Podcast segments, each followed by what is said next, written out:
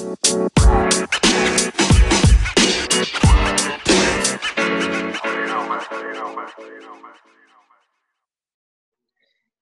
a todos y bienvenidos a este episodio 11 del podcast. Como siempre, como ya sabes, todas las semanas, o bueno, no todas, sino cada 15 días vamos sumando nuevas entrevistas al podcast, entrevistas que nos cuentan un poco la trayectoria emprendedora pues, de personas que invitamos a nuestro podcast. Normalmente son referentes dentro del mundo de la tecnología, de la estrategia digital, del marketing y en este caso de un mundo que está muy en auge, aunque él nos contará un poco cómo lo ve con su visión, que es el mundo del growth hacking, ¿vale? Y tenemos el placer de tener hoy a un emprendedor que para mí es uno de los emprendedores de referencia en España, ¿vale? Y uno de los tuiteros que yo siempre recomiendo seguir porque siempre tiene mucha amiga, tanto cuando cuenta algo profesional como cuando cuenta algo personal, que es Luis del Dedo. Hola Luis. Muy buenas, ¿qué tal? Oye, muchísimas gracias por la presentación, ¿eh? Me ha encantado. Nadie qué, o sea, no está ensayada. ¿eh? Una de las mejores cosas que tiene del tema de hacer el podcast es que suelo improvisar varias cosas, menos un pequeño guion que tengo ahí con las preguntas. Y es real, o sea, suelo ser bastante honesto con estas cosas y no, no, no suelo inventarme ni meter cosas aquí por la emprendedor de referencia me, me, ha gustado, me ha gustado. para mí sí, para mí sí. ¿eh? En realidad, todos los que bueno, yo creo que mucha gente que trabaja en el mundo de la estrategia digital, pues debería, porque, oye, eh, yo igual que te lo digo a ti, igual que se lo dije a Bosco cuando hice la, la entrevista, no es tan sencillo y, y, cuesta ver gente que habla de manera honesta y que es transparente dentro del mundo del marketing porque suele ser a veces lo contrario, ¿no? Y cuando ustedes lo hacen así de una manera muy abierta, compartiendo mucho, pues coño, se agradece, o sea, es, es la realidad, ¿no? Sí, sí, además se está, se está juntando un grupo de emprendedores así como con este perfil que mola mucho, tío. O sea, está Bosco, está por ahí el minimalismo, tanto Víctor como Pepe. ¿Sabes? Hay mucha gente en ese entorno que yo no sé si somos, a veces lo pienso y digo, no sé si somos una generación muy naive, ¿sabes? Como muy, eh, pues no sé, muy tontitos, así, como muy buenecillos, o, es la generación que mola. A mí personalmente es la que me mola. Yo estoy más de acuerdo con la segunda parte, sí. Sí, ¿verdad? Pero bueno. Qué mola. Pues mira, eh, aparte de la introducción, más de lo que puedo contar yo, eh, cuéntanos tú. Y la primera pregunta siempre suele ser un poco la que todo el mundo denomina un poco la más cabroncilla, ¿vale? Porque puede ser sencilla o la más complicada, no lo sé. Vamos allá. Pues, ¿quién es Luis del Dedo? Ostras, pues sí, tío, qué, complejo, ¿no? Pues, uf, que eh, autodefinirse de esa forma. Bueno, yo sí, yo al final lo tengo más o menos ordenado, tío. O sea, para mí, o sea, la parte académica siempre es importante. Entonces, hablo en tercera persona de mí, como Luis es o no, o te lo cuento así. Como, bueno, venga. como prefieras, ¿eh? Como te sientas tú más cómodo. Sí, es que me mola el ejercicio de hablar de mí en tercera persona, pues me va a dejar como un poco así. Bueno, pues Luis Díaz del Ledo es ingeniero informático superior, es licenciado en Administración y Dirección de Empresas, luego hizo un par de másters, pero no sé para qué, porque nunca les ha sacado mucho más partido que, el haber aprendido y tal. Eh, luego fue profesor en la universidad durante bastante tiempo y de la universidad, tío, lo mejor que me llevo, aparte de, la formación o sobre todo de la estructura mental, eh, es haber conocido a dos personas, a José Carlos Cortizo, bueno, y, a, y, a, y, a, Jorge García González, que es mi socio. Bueno, que son mis socios, tanto José Carlos, eh, José Carlos Cortizo como Jorge son mis socios, es lo mejor que me llevo en la universidad. He conocido a mucha más gente en la universidad, súper interesante, pero es, son las mejores personas que me llevo. Y a Corti lo conocí siendo mi profesor y a Jorge le conocí siendo yo su profesor, es muy curioso. Qué bueno. pues bueno, seguir... Sí. perdón, perdón. Nada, nada, por, seguir un poco eh, hablando de quién es Luis Díaz del Dedo, pues es un chaval que ahora ha montado Product Hackers, que hace tiempo montó Gamisfaction, que fue un proyecto que, bueno, funcionó en cuanto a captación, pero nunca llegó a conseguir funcionar como negocio.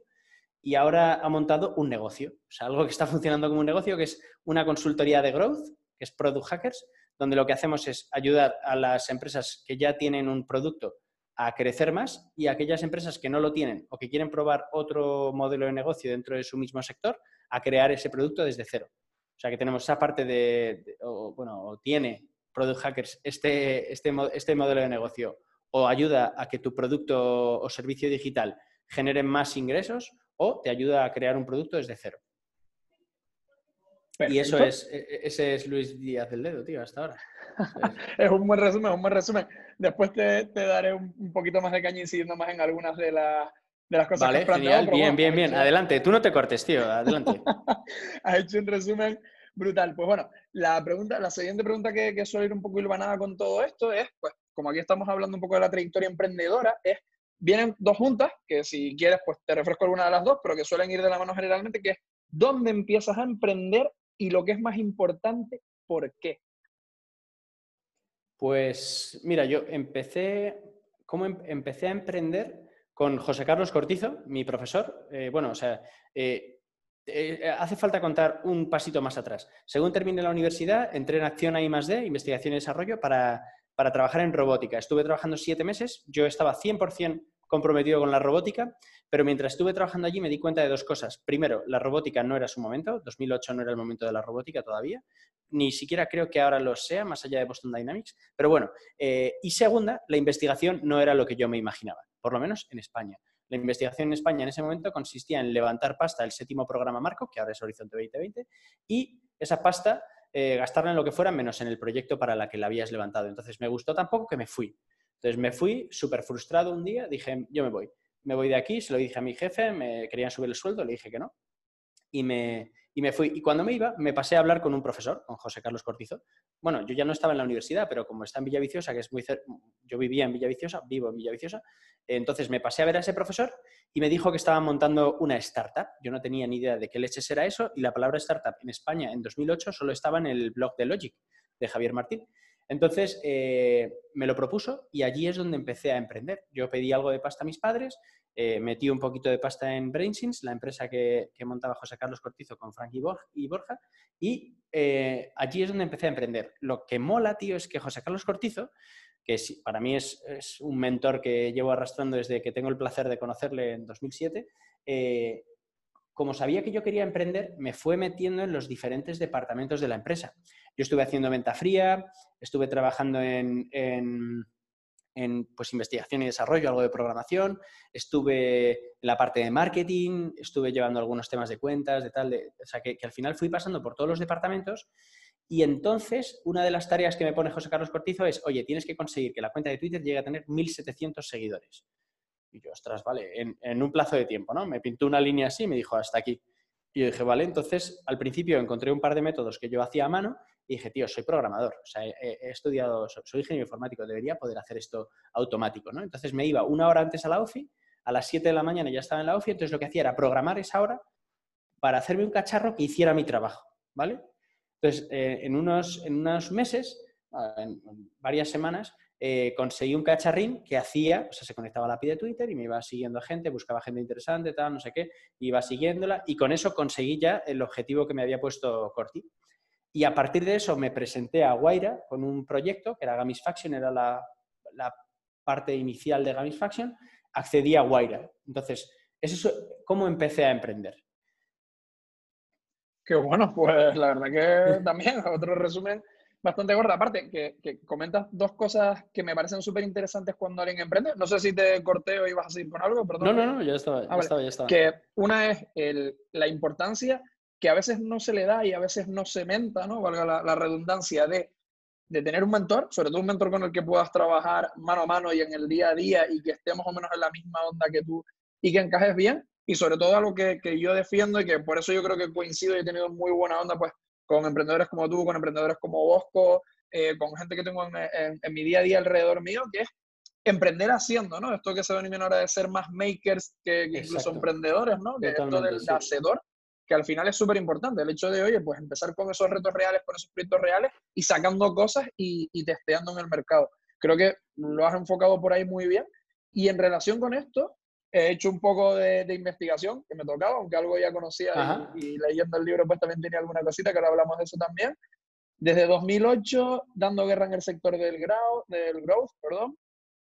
profesor, emprendedor, trabajando también para empresas como Telefónica, eh, Tú aburrirte no te aburres, ¿no?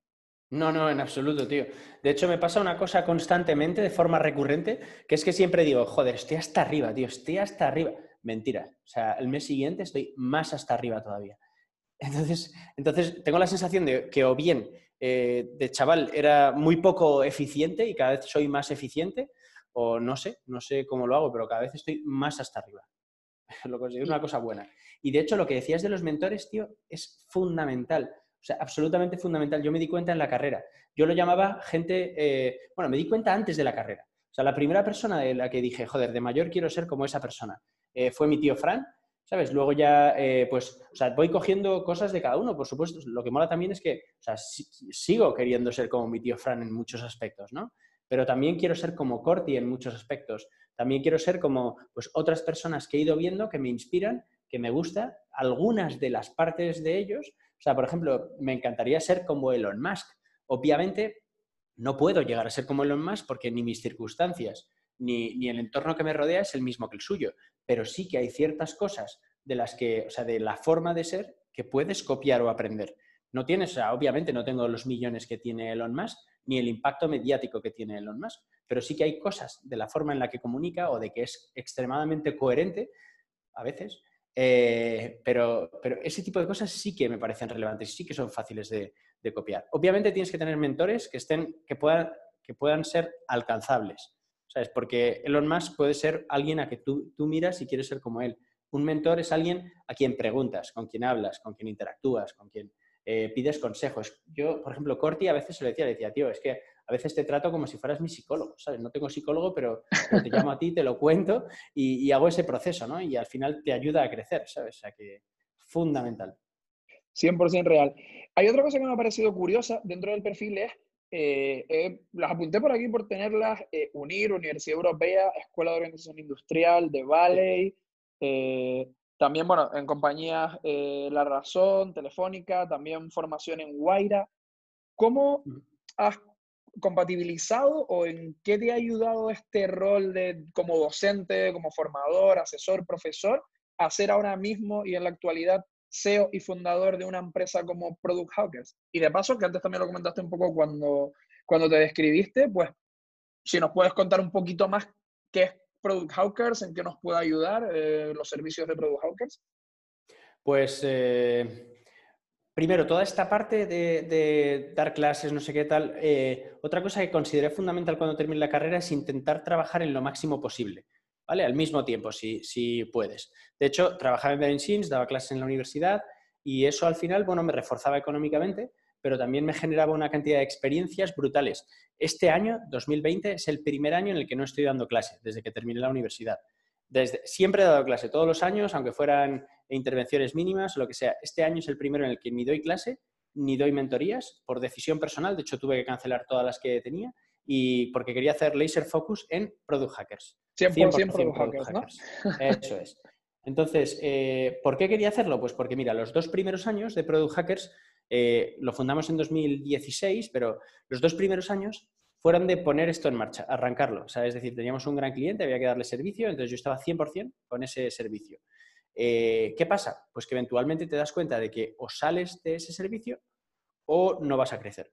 Entonces ya salgo de ese servicio, ya habíamos ahorrado un poquito después de dos años, salgo de ese servicio, pongo una persona que haga mi, trabajo, entonces yo empiezo a construir lo que es el Product Hackers de ahora. ¿vale? O sea, esto es como tercer año. ¿no?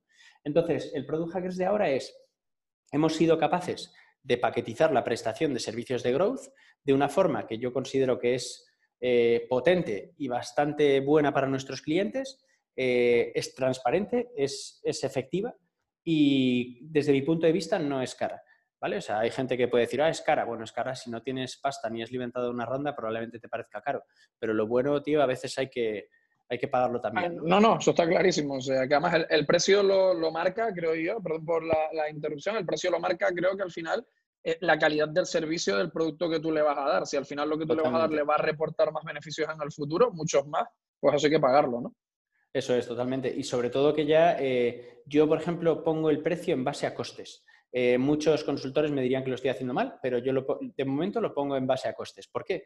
Porque, porque yo lo que quiero es eh, generar casos de éxito. O sea, lo que he hecho es, o lo, lo, que más valoro de todo lo que hemos conseguido en Product Hackers es el equipo, tío.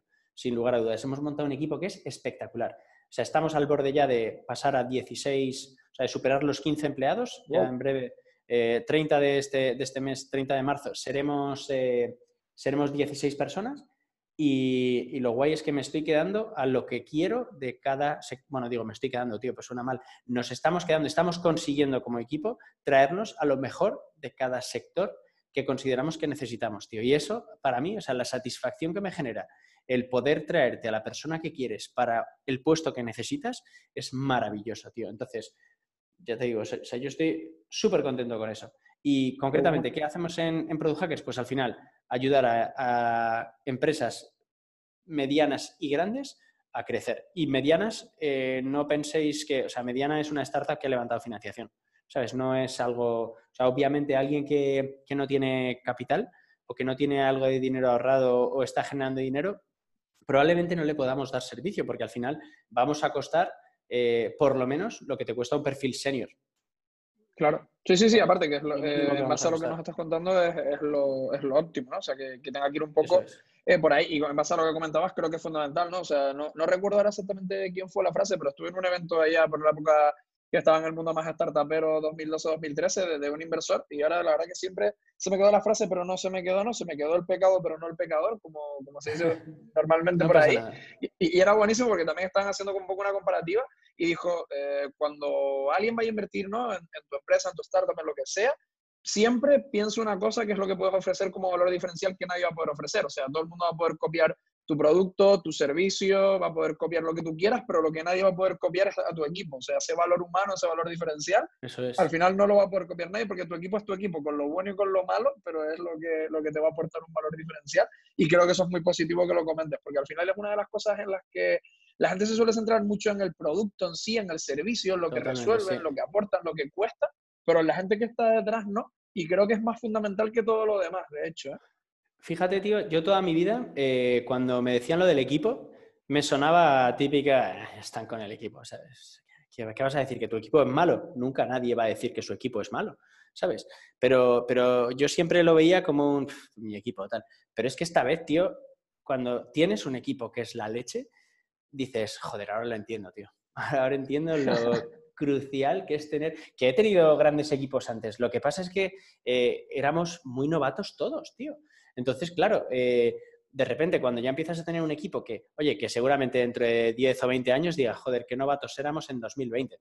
Pero ahora mismo eh, mi sensación es de que en las áreas en las que trabajamos, por ejemplo, a nivel de diseño, a nivel de CRO, a nivel de e-commerce, a nivel de gamificación o de growth o, todo lo que implica, la gente que tengo es muy top. O sea, los que estamos aquí en Product Hackers somos muy top, tío. Eso, y, no lo digo, o sea, lo guay es que tengo la métrica para demostrarlo. ¿Sabes lo que te digo? O sea, es que eh, a veces puedes decir, joder, estás flipado. Como, eh, por ejemplo, puedes decir, KCO está flipado. No, es que KCO es uno de los mejores raperos de España, si no es el mejor. ¿Sabes? Y todos los que en algún momento se lo han discutido, pues al final es como, tío, no, no puedes discutírselo. O sea, ¿está flipado? Sí, pero es que puede. Claro. Pues en cierto modo es como... permitir.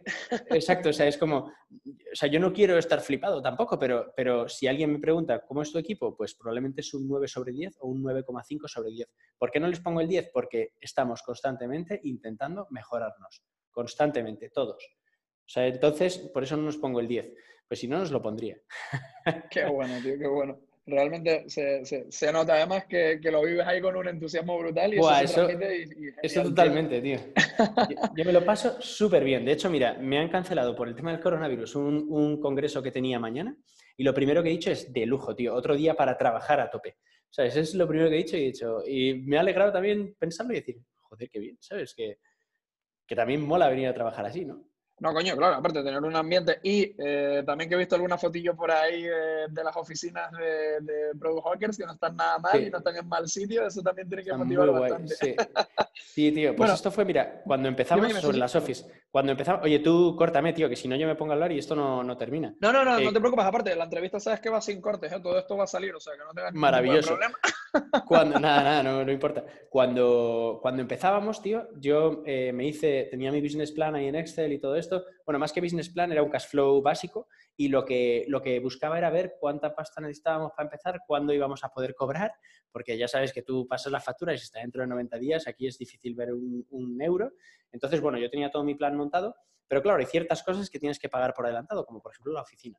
¿no? Entonces yo vine a la oficina, eh, vi una oficina que era esta, en Idealista, que me flipó, estaba vacía, y claro, vine a hablar con el tío, estuve hablando con él, y claro, pedían, pedían una cantidad, ¿no? Entonces yo, eh, yo ya venía con mi Excel preparado y con una cantidad que es lo máximo que podía permitirme pagar la oficina, que era como pues aproximadamente un 40% menos.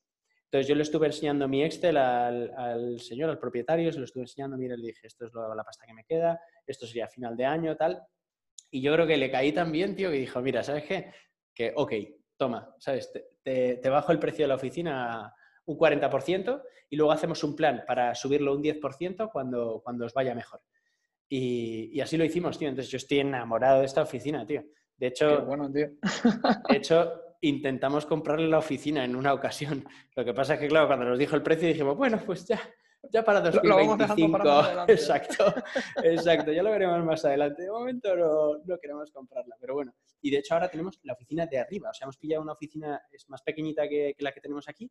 Estamos, eh, para los que estéis escuchando, entre Chueca y Fuencarral, en Madrid en la calle Augusto Figueroa, que es la calle de los zapateros, y es que nuestra oficina, en la que estamos ahora, la principal, es, eh, e-, era el, antiguo showroom de David Delfín, que es un diseñador y tal. Entonces tenía los maniquíes, los tenía en una cristalera, que es nuestra cristalera. Entonces yo, tío, esta oficina, como algún día tengamos que soltarla, me va a dar una pena que flipas. Imagino. Aparte que los, primeros, los primeros sitios así donde generas un montón de ideas y de tracción y de tal, siempre son los que se te quedan ahí como un poco grabados.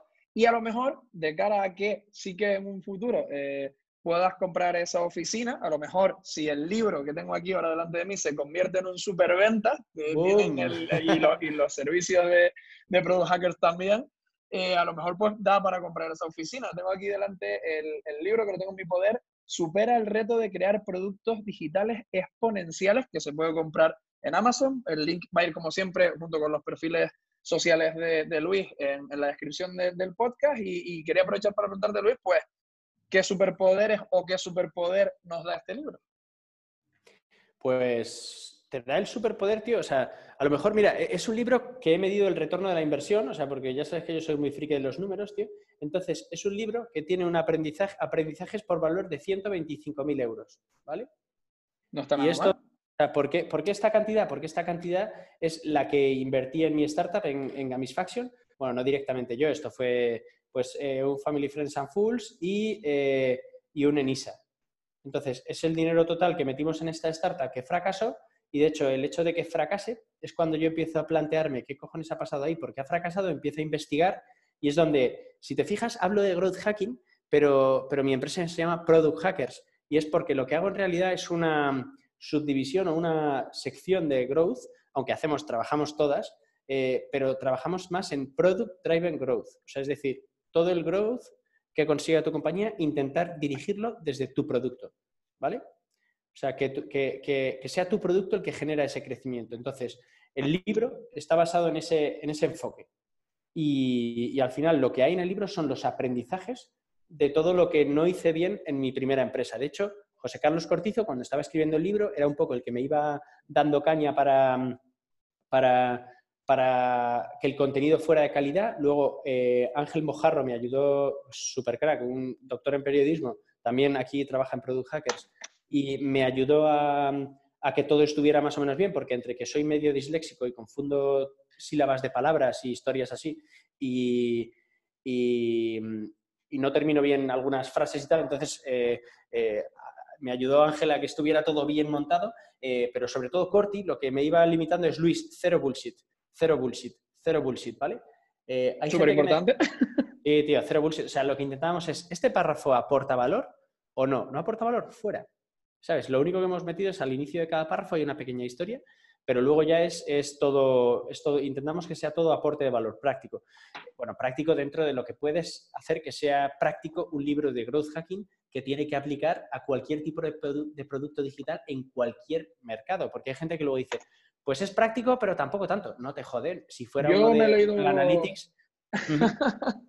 Yo me leo los dos primeros y la parte del glosario de términos está brutal, sobre todo para alguien que no sepa de qué va la película del, growth hacking y quiera posicionarse un poco de qué va todo esto, me pareció eh, fantástico. Lo de explicar un poco pues también toda la terminología, ¿no? de, de, al final de cómo funciona un funnel, que es el 2 y todo esto, que es donde me he quedado. No voy a comentar más porque me quedé ahí, estoy ahora en el 3 en activación de usuario.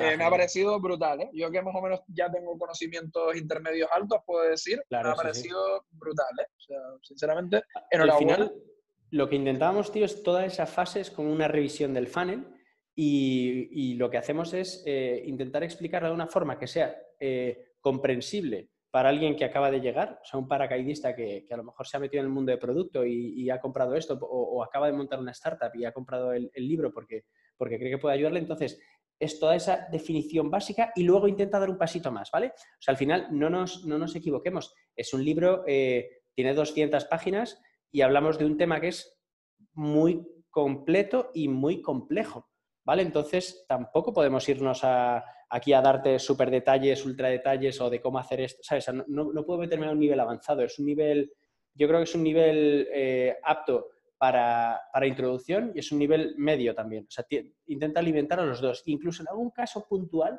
intenta subir a nivel alto. De hecho, el capítulo 7 ya verás que, ostras, ahí hay chicha, ¿eh? O sea, eso es la metodología que aplicamos en Product Hackers tal cual la aplicamos, eh, explicada por completo, porque al final lo que queríamos que fuera el libro, tío, es un, un catalizador para aquellos que, aquellos que te decía, por ejemplo, que somos, pues oye, al final eh, nuestro precio a lo mejor es elevado para alguien que acaba de empezar, pero yo no quería dejar de ayudar a esa gente. Entonces, al final, eh, el libro es un manual para aquellos que acaben de montar su startup, no tengan dinero para contratarnos, puedan servir, o sea, podamos ayudarles a crecer, ¿no?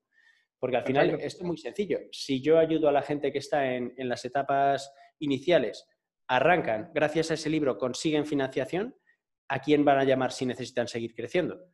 Al final Evidentemente, sí, sí, sí. Y, es un elemento de, branding y de ingresos pasivos además también que está genial y que puede tener otras partes y que aparte mientras lo escribes estoy seguro de que supuso un reto y un aprendizaje brutal, ¿no? Sí, totalmente. de hecho, sí. Dime, dime. No, digo, eh, iba, a proponerte, eh, repasando un poco la, la, la, el histórico de, 12 años de experiencia dentro del mundo del hacking y si quieres pues, me sigues indagando alguna cosa del, del libro sin problema, llegando hasta formar eh, y eh, fundar, perdón, y, ser el CEO de Product Hackers. Vi también que te has metido en un proyectito por aquí, pero no sé si vamos a tener tiempo de comentarlo con calma, si no me lo guardo por una siguiente que es Trivia el libro también que lo has sacado. Y eh, la pregunta que te quería poner aquí un poco, que esta siquiera estaba con un poquito de, mala leche o no, depende cómo, cómo vayas a responderla, es emprender en el sector del growth hacking, un mundo lleno de gurús, y estoy haciendo gurús entre comillas, ¿vale? ¿Qué tal la experiencia? Pues tío, yo creo que bien porque llevo mucho tiempo. O sea, como llevo mucho tiempo, estoy bien posicionado. Y te digo la verdad, yo también hubo un momento en el que me autoproclamé gurú eh, cuando estaba empezando. ¿vale? Entonces, ¿cuál es la realidad? Que el growth hacking, eh, entendámoslo como un área de conocimiento, ¿vale? Que crece como un poco a, caballo entre el área del marketing y el área de la tecnología y el área de producto, ¿no? Entonces, surge ahí en medio y lo que va pasando es que es un mundo que va creciendo. Entonces, los seres humanos tenemos una cosa muy peculiar y es que eh, solo somos capaces de concebir cosas cuando les ponemos un nombre. De hecho, piensa en algo, siempre, siempre, siempre va a tener un nombre, de una forma o de otra. O vas a poder describirlo con un nombre similar a lo que está ocurriendo. De hecho, el, cerebro humano es incapaz de generar un concepto nuevo. Lo único que puedes hacer es mezclar conceptos que ya tienes. Entonces, dentro del área de conocimiento que, de la superficie del growth hacking, ¿vale? lo que engloba, eh, empiezan a surgir áreas dentro de este. ¿no? Entonces, yo creo que hay una que es el growth hacking adolescente, como podemos llamarlo, que es eh, pues, el concepto original de conseguir usuarios sin gastar mucho dinero y no sé qué. Luego se genera otra eh, rama, que es el growth marketing o growth hacking marketing, que es más eh, exposición en redes sociales, tal, no sé qué, que son los que, bueno, en LinkedIn ahora están consiguiendo muchos, muchos compartidos y demás, o, incluso, bueno, pues ese B2B, eh, esos, esas metodologías que te cuentan en cursos que puedes copiar y hacer tu propia consultora y demás. Y, por otro lado, está el Product Driven Growth. A mí me gusta, cuanto más difícil, mejor. Entonces, yo me metí en Product Driven Growth, que es donde está lo difícil, porque para poder entrar aquí y ser efectivo tienes que ser especialmente bueno en onboarding, tienes que ser en la parte de activación de usuario, tienes que ser bueno en retención, tienes que ser bueno en... Y, por ejemplo, de marketing online, estoy seguro de que si te pones a pensar, conoces cientos de miles de personas que son buenas, expertas o dicen que lo son en marketing online, ¿verdad? Sí, Pero sin embargo, sí, sí, totalmente. ¿Cuántos expertos en onboarding conoces en España? Ahora mismo me costaría hasta detectarte uno, fíjate lo que te... Casi ninguno. ¿Y de retención? ¿Cuántos expertos en retención de producto conoces en España? No hay casi ninguno, tío. O sea, yo lo que estoy buscando es posicionarme aquí.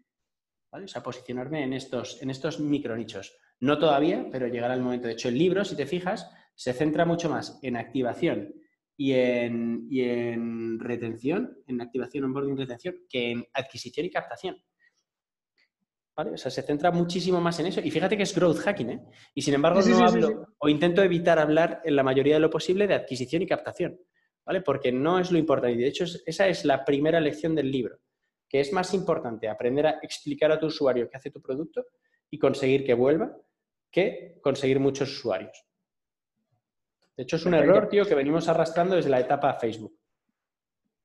Sí, sí, al final, bueno, eh, está bien comentar todas estas experiencias y verlo, ¿no? Desde ese punto de vista, porque esto abre nuevas preguntas, abre nuevas puertas y al final es, eh, es, lo que buscamos un poco con esto, sacarle un poco de chicha, sacar un poco de conocimiento y explotar pues todo lo que tú tienes ahí en la cabeza. Bueno, todo no lo vamos a explotar, pero por lo menos la parte que sí que toquemos en, en la entrevista, porque si explotáramos todo lo que tienes dentro de la cabeza y todo lo que has expuesto aquí en el libro, podríamos estar hablando aquí lo que nos queda de tarde igual no acabamos tampoco. Totalmente, ya ves. Que, genial. Y bueno, eh, suelo tener aquí eh, una cosita reservada, vamos igual un poquito justos de tiempo, pero si quieres contar una rápida, la primera que se te venga a la cabeza, quedan dos cositas. Una es, siempre suelo preguntar, y ahora ya doy a elegir, porque antes las dos a lo mejor era mucho, eh, pues en todos, en 12 años, ¿vale? Alguna que tengas por ahí que, que te resulte graciosa o alguna de estas malas, pero que te haya generado un aprendizaje, siempre suelo preguntar por alguna anécdota que te haya pasado o graciosa o de estas malas, pero que te den un aprendizaje en estos 12 años de emprendimiento. Pero alguna que tú hayas dicho, coño, pues esta. Y si te viene a la mente. Pues, por ejemplo, em, mira, con la, como una mala, tío, fue, fue, cuando, o sea, tú imagínate, has hecho en la vida, tío, casi todo lo que has querido, te va guay, has hecho la carrera, sabes, al principio te parecía un reto brutal, pero lo has conseguido, has sacado dos carreras al mismo tiempo, tal.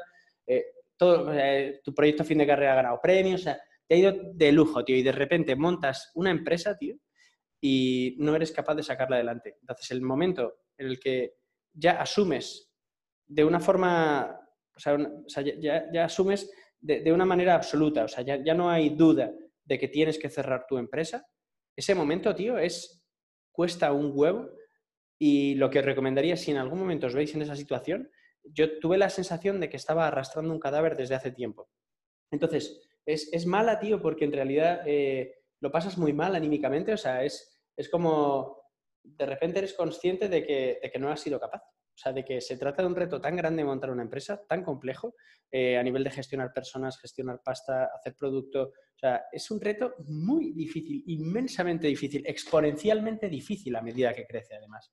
y, y sin embargo, tío, pese a que es mala, es una experiencia que recomendaría a mucha gente. O sea, es decir, el monta una empresa y ciérrala. O sea, es más, monta una empresa, la cierres o siga funcionando, vas a aprender un huevo, ¿vale?